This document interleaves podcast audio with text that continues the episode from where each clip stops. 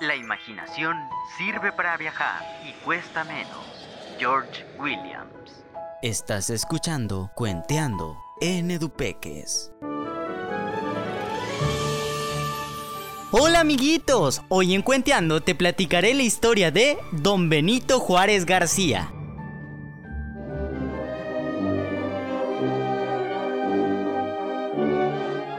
Corría el año de 1806 cuando nació un niño llamado Benito Juárez García, en un pueblo muy lejano. Así es, hablo de San Pablo Guelatao, en el estado de Oaxaca. Sus padres trabajaban en el campo, ellos eran Marcelino Juárez y Brígida García. Lamentablemente, cuando Benito Juárez tenía tres años, sus padres fallecieron. Después de eso fue creado por sus abuelos y trabajó como pastor durante más de 12 años. A esta edad se trasladó a la ciudad de Oaxaca, donde trabajaba y estudiaba al mismo tiempo. Con mucho esfuerzo, se graduó de abogado en 1834 y empezó a trabajar defendiendo a los indígenas que sufrieron algunos abusos de aquellos curas y autoridades. Es así como en 1847 fue elegido diputado federal. En ese mismo año fue gobernador de Oaxaca, cargo que aprovechó para ordenar las finanzas públicas, construir muchas escuelas de primaria y ampliar los caminos. Es así como en 1858 se convirtió en presidente de México. Benito Juárez extendió la educación gratuita por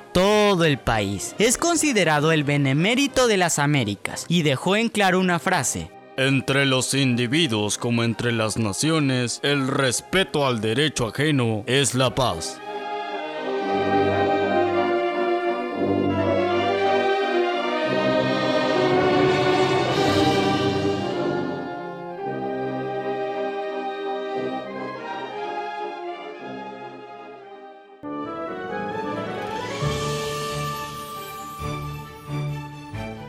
¿Qué tal? ¿Te gustó este cuento? ¿Alguna vez habías escuchado de Benito Juárez? Se dice que en algunas comunidades de Oaxaca y en algunos estados desfilan por el día de su nacimiento, que lo llaman natalicio de Don Benito Juárez. De hecho, el 21 de marzo es suspensión de labores, es decir, tú podrías faltar a clases en algunas escuelas. Te invito a que le preguntes a tus papás si algún día ellos desfilaron por el natalicio de Don Benito Juárez y también si saben su famosa frase que dice, entre los individuos como entre las naciones, el respeto al derecho ajeno es la paz. Apréndetela, te servirá mucho para la escuela. Nos escuchamos en otra emisión de Cuenteando. Adiós.